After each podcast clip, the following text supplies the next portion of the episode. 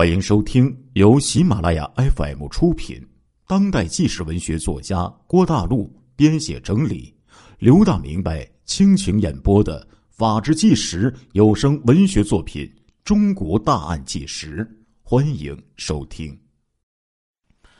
广东省公安厅的官员通报了张子强、叶继欢团伙在深圳、还有珠海、佛山等地的犯罪情况，并且汇报了深圳。抢劫案与枪杀案的侦破经过，这就是说呢，大富豪集团在内地犯案，内地完全有依据对他们进行制裁。香港警方则通报了大富豪集团在这个香港犯案情况以及警方的一些侦查情况。双方这个官员呢，一致做出决定，联手打击大富豪集团。北京会议结束不久之后，正是这个钱汉寿还有刘鼎勋呢，去运送这个炸药到香港的时候，公安部刑侦局的这个局长张新峰，还有副局长张晶、处长杜航伟这三个重要的警方人士呢，到了广东，为大富豪一案指导广东警方工作。十三号下午，在广东省委书记、副书记兼公安厅长陈少基的主持下，及时啊召开了广州、深圳的这个公安局的紧急会议。北京来的这个这些高级的这个警官呢，也都参加了会议。陈少基和张新峰呢，就传达中央精神，就强调指出，这个大集大富豪集团是个坐拥。亿万资金，拥有枪支弹药，足以发动一场小型战争，而且呢，具有多年的犯罪经验，与警方抗衡颇有心得的团伙，他们屡屡呀逃脱这个香港法律的制裁，足见这是一场硬仗、恶战。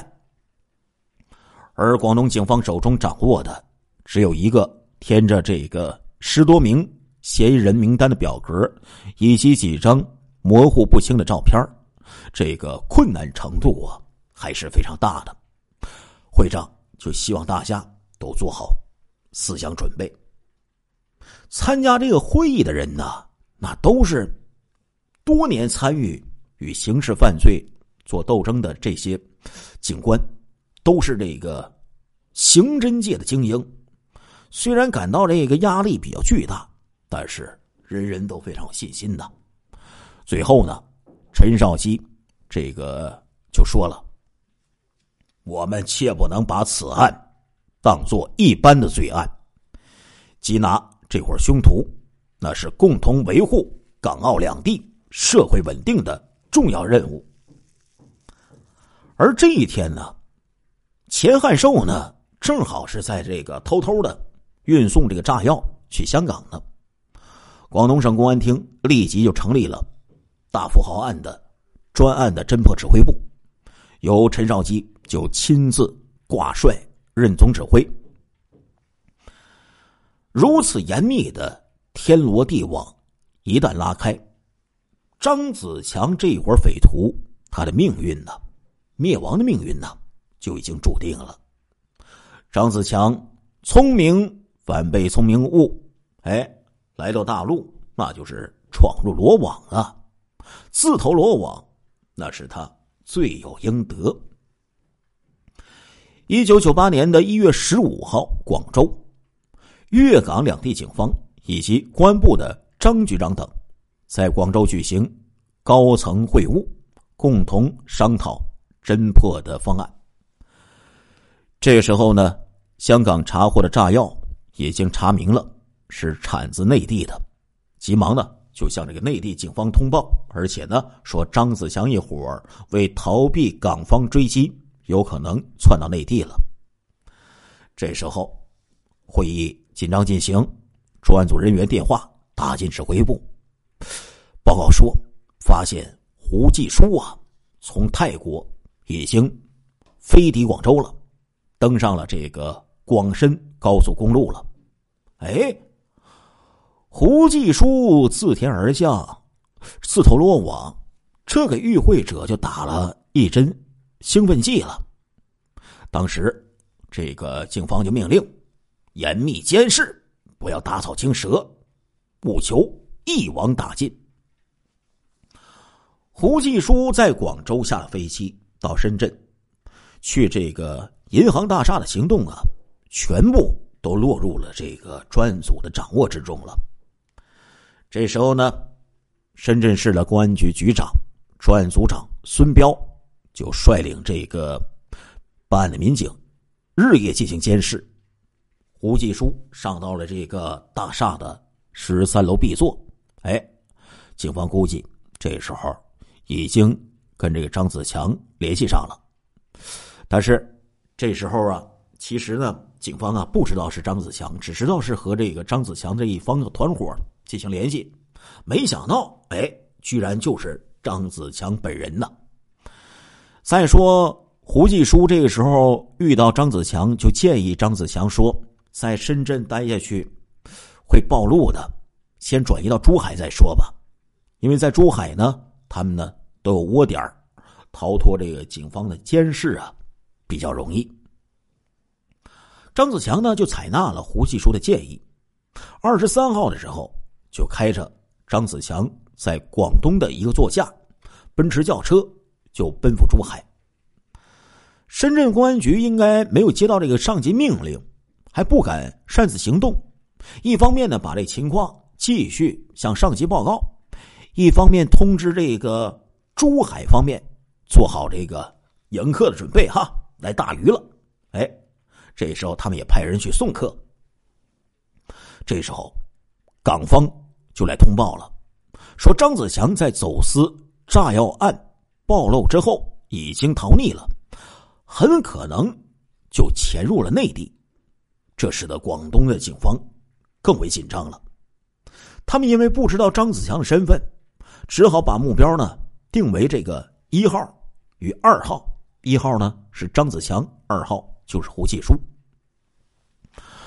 二十三号的下午五点钟，张子强到达珠海不久，珠海公安局接到情报，立即火速行动。这时候，指挥部啊也派着这个部队赶过来了。珠海市公安局知道张子强在其中的一个。珠海的一个小区里呀，有一个寓所。这时候已经是过了下班时间了。刑侦科长李广波立刻通知了三名侦查员，火速的前往侦查。赶到这个小区，发现了张子强的那一辆奔驰轿车。哎，这时候松了一口气。之后啊，警方是通宵达旦的。埋伏监视，一夜这个目标都没有出现。张子强和胡继书自以为哎，自以为聪明，从深圳赶到珠海，以为到达安全的地带了，没事了。因为在这里呢，张子强还有一个秘密的住所，到时候藏到里面，很难就被警方发现了呀。因为从这个深圳来珠海呢，他们呢都没带多少东西。进了寓所之后，张子强提出：“哎，走，哥们儿，咱俩呀去外面吃点饭。”这时候被胡继书给制止了。胡继书那是老谋深算呢，强子呀，还是少露面为妙啊。我们先在这里静观其变，如果没有发现危险，再出去转转。听你的，胡大哥。那今天晚上咱俩吃啥呀？吃我做的吧。胡继书打开冰箱，哎，看到这冰箱里呀，还有很多这些什么食品呐、肠啊、肉啊。吴继书亲自下厨房弄了一阵儿，两个人呢将就着就把肚子给填饱了。大哥呀，你说内地公安会不会找我们麻烦呢？我看得当心呐。哎呀，其实啊。他们也就那么回事儿，难道内地公安比香港警察厉害多少啊？强子呀，有备无患呢。我的意思是呢，等避过这段风头，想办法呀，弄一个护照，先到国外待一段时间再说。那我家人呢？先保住自己再说。留得青山在，不愁没柴烧啊。强子呀，等在国外落了脚，再回来接他们也不迟啊。反正我们近期也不能在香港再做大买卖了呀。对，大哥是这样。到了国外，再召集弟兄们，时机成熟了，回来捞他一笔，咱们再跑。也许警方啊，根本没有掌握你的证据，也很难说呀。哎呀，大约如此吧，大哥。我想给家里打个电话呀。阿强，忍一忍，忍一忍。从现在开始啊，最好别和家里联系。好，好，好，我听你的，大哥。那咱们睡觉吧。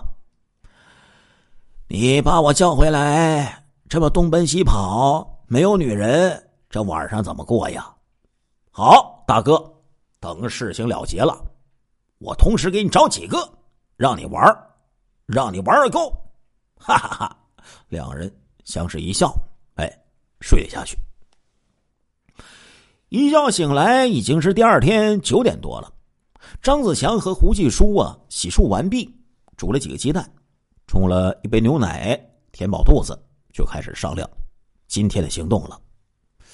胡继书走到这个四面的窗口，向外呀仔细观察了一番，确信呢没什么可疑的迹象了，这才回来坐定了。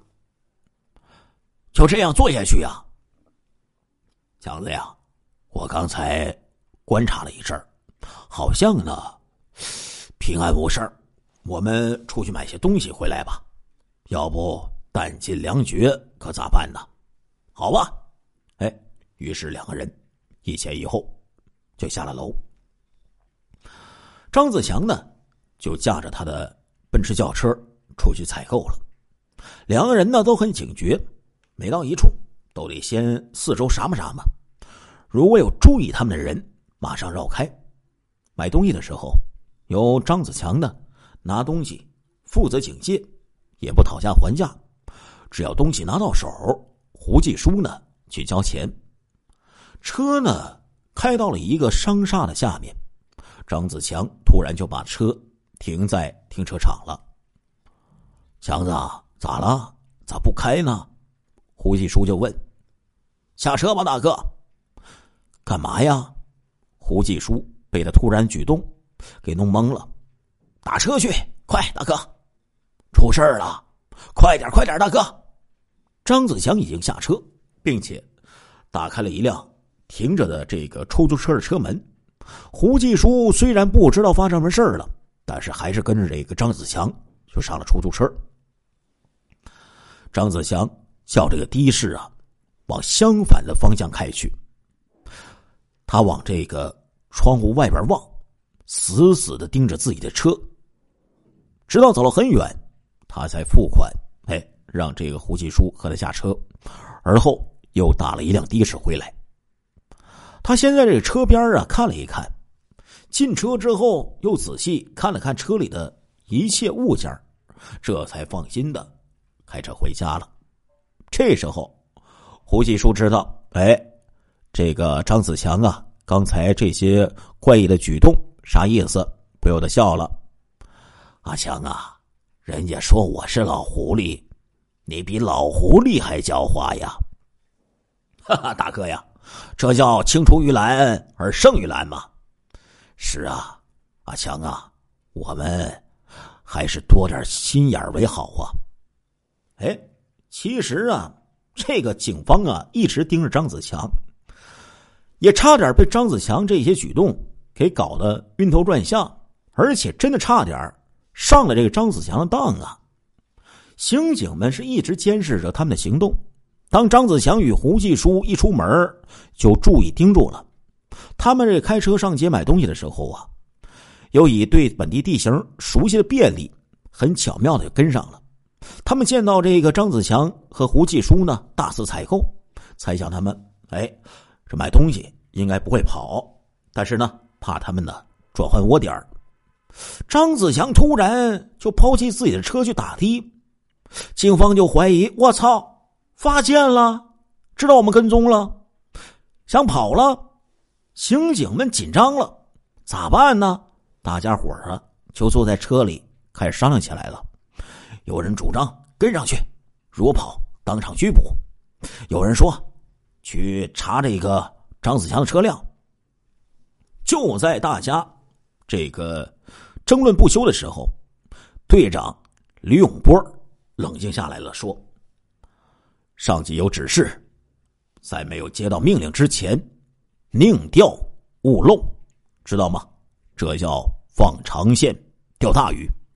如果我们一暴露，破坏了整个计划，那就坏了。在这静候，没有命令，谁也不能轻举妄动。哎，当这个张子强和胡继书重新打车返回来的时候，李科长也是出了一身冷汗呐！我操，好险！差点上了他们的当啊！张子强这一招啊，其实特别巧妙。虽说张子强没有发现自己身边有跟踪的人，可是他心里一直不踏实啊，一路都在想着出点什么招呢。到了这个商厦前，终于就演出了这一出叫做“弃车而逃”的戏来。他在这个车上啊，四处张望。如果真的有尾巴，他就会哎弃奔而逃。回来之后又仔细看这车里边东西被人动过没？哎，没动过，这才放心。因为啊，他在这车里做了几个比较容易被破坏的记号。如果车里东西被人动过，那么就证明自己可能被盯梢了，马上就得跑啊。按照这个一般的逻辑推理，他想跟踪他的人一旦发现他。弃车而逃，肯定会做出两种决定：一个呢是派人追踪，同时也有可能对他的车辆进行秘密的这个侦查。因为对警方来说，这可是一个千载难逢的好机会啊！尤其是对付他这种极危险人物。但是他还做出另一个这个判断，怀疑这个汽车里可能会有危险物品，必须疏散人群去排险。但是啊，哎，这个狐狸是挺狡猾，他是猎人，更是高超啊。李科长这个冷静对待，哎，真的就化解了张子强的这个计策，否则就真的打草惊蛇了。当李科长把自己的想法一说出来，大家伙都吃了一惊，心说这大富豪张子强果然是名不虚传。是个十分狡猾的家伙呀！这虚惊呢，倒是刑警们更加精神抖擞起来。他们知道，这是遇到强手了。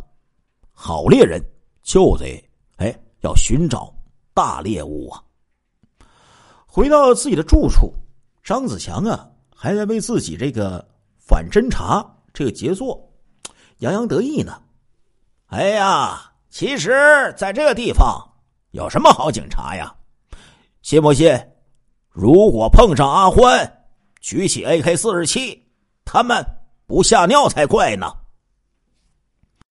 亲爱的听众朋友们，这一集的《中国大案纪实》播送完了，感谢您的收听，我们下一集再见。